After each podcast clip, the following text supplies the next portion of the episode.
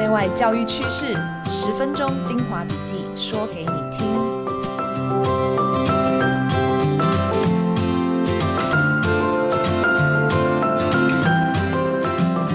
Hello，大家新年快乐！欢迎收听一月八日的翻转教育笔记，我是今天的主持人，亲子天下资深记者潘乃欣。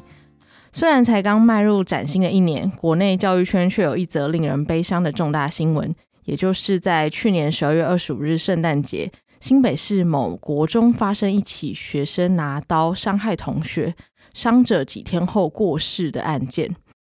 这个冲突发生的背景哦，是那所学校一名国三男生，为了被他昵称为“干妹”的女学生出气，拿弹簧刀攻击同校的男学生。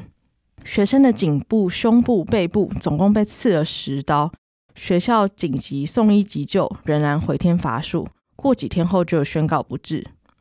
一条未成年生命就这样离开，让家长圈实在是人心惶惶，开始讨论为何学生带刀，老师却不知道，甚至还组队到教育部门口抗议，质问我们的校园安全把关到底出了哪些问题。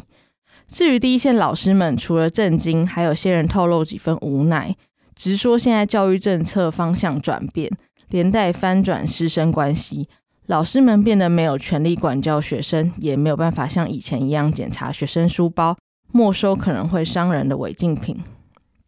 目前在国中当班导的蔡蔡老师，也是翻转教育官网的专栏作家之一，他就针对这次事件写了一篇专文，提到现在的环境强调保障学生人权，所以大家以往听到的服仪检查。书包搜检啊等等的流程，现在都已经简化，甚至取消了。带违禁品入学校的学生，当然也不可能自己承认他带违禁品，所以违禁品就这样进到学校了。而且不单只是查验违禁品的问题，过往老师可能执行的日常管教，比如说叫上课睡觉的同学起床啊，或要求写作业啊，放在现在的教学现场，都可能遭到学生甚至学生家长的质疑和反呛，让他们觉得想管也管不得。最后，老师们就在管教权日渐低落的趋势之下，学生的受教品质反而更难把关了。这个绝对不是蔡蔡老师的一家之言。事实上，很多个教师团体也都在新北这个案件发生之后，不约而同发出类似的声明，呼吁政府在讲求学生人权的同时，也应该兼顾现场老师的管教权，否则最后只是保障少数的特例，却牺牲大多数孩子的权益。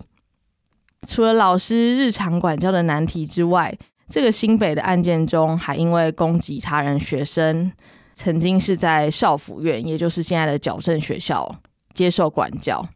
他这样的经验就让大众反思说：我们到底该用什么样的方式来教育这样一个未成年的高关怀学生？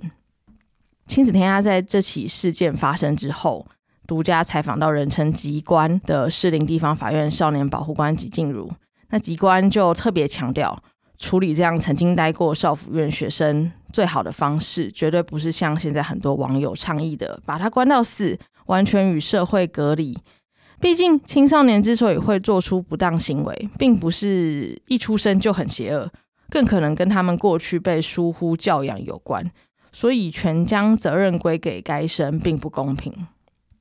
而对做出这些不当行为的学生来说，少年法庭的制度就很重要。少年法庭和一般法庭不一样，它具有保护法庭的特性，也就是在审理过程中有机会理清说，诶，是什么样的事情影响学生做出这样的选择？为什么他是选择拿刀，而不是选择沟通？接着就引导孩子在这样的过程中自我觉察和学习，最后多半能往正向的方向改变。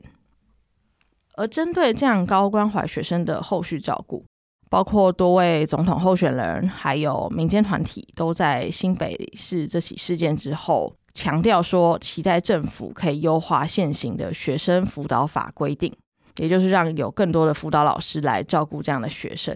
教育部也就火速宣布，他们预计从大专校院开始做起，今年就把这个专辅人力从目前一个专辅要照顾一千两百个学生。要调整成一比九百，也就是一个专辅照顾九百个学生。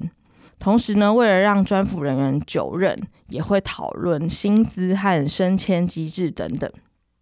同样很棘手的这个国中阶段，教育部也提到说，会按这个学生辅导法已经有的规定，逐年增加专辅人力，目标是每十五班增加一个人，最迟在明年底就会先把规模比较大的国中专辅人力都先补齐。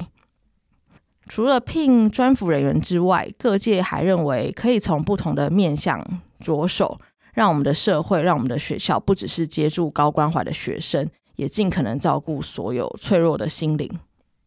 由年轻大学生组成的学生团体 ED Youth，他们的中文又叫做 EDU，最近就从学生的角度出发，发表全台第一份校园心辅政策白皮书。这个白皮书里面有六大主张，第一是持续优化刚才提到的专辅人力，目标是希望大学的专辅师生比可以调升为一比八百。那第二是他们觉得政府应该公布学生这个智商啊，或是忧郁等等的相关数据，并且分析背后的结构性因素。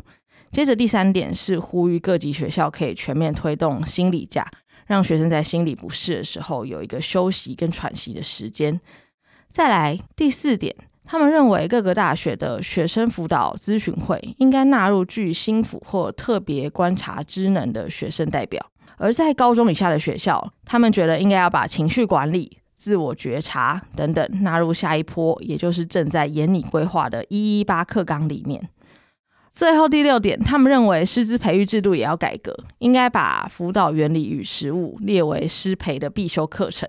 也就是说，大学生要成为国民教育阶段的老师之前，都应该要修过这堂课。发起这份白皮书的代表就认为说，台湾学生的披萨成绩亮眼，但是幸福感却日益降低。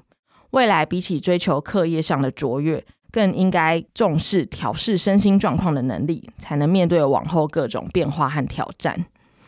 你呢？你觉得什么样的学生心理辅导措施能让有需要的孩子都被接住，而且越活越幸福？欢迎在留言区分享你的看法。最后就来点轻松的话题吧。这周期末考结束之后，一月二十一就开始放寒假了，而且今年的寒假为了让亲子农历过年的作息同步，一路放到二月十六日才开学。等于寒假长达二十七天，这是过去十年当中假期天数相对比较长的一年。老师们现在或许在烦恼说，寒假作业到底要出什么啊？怎么出？翻转教育长期关注各个县市的教育发展，我们就发现到近年有县市鼓励老师翻转寒假作业，甚至比照很多国家，就是连作业都不要出，而是引导学生自主学习。桃园市就有国中以曼陀罗思考法取代传统的学科作业，让学生有系统的规划每天的食衣住行等花费，并且在访谈爸妈、呃计算金额、反思的过程中，拉近和家长的关系，同时体会到这个金钱真的是得来不易。台北市也已经废止寒暑假作业实施要点十周年了，那直到去年已经有超过两百所的中小学不出寒假作业。那推动这个自主学习，就有学生分享，他因为对这个哥伦比亚的舞蹈很有兴趣，那寒假就找爸妈一起练舞，最后不但练成了一支双人舞，还获得了表演的机会，既放松又很有成就感。整体来说，一年一度难得的寒假学习，值得多融入一点亲子共处时光，多一点动手做的元素。在疫情刚退烧的旅游旺季。如果学生有机会到外县市或是出国玩，也不妨鼓励他们用心观察旅途中的所见所闻，借此培养在地观和国际观。好啦，以上就是今天的翻转教育笔记，非常感谢收听，祝大家有个平安又丰富的寒假。翻转教育 Podcast 从班级经营到教学方法，帮助你全方位增能。如果你喜欢我们的节目，请在 Apple Podcast 和 Spotify 给我们五星好评哦。那我们今天就到这啦，我们下次再见。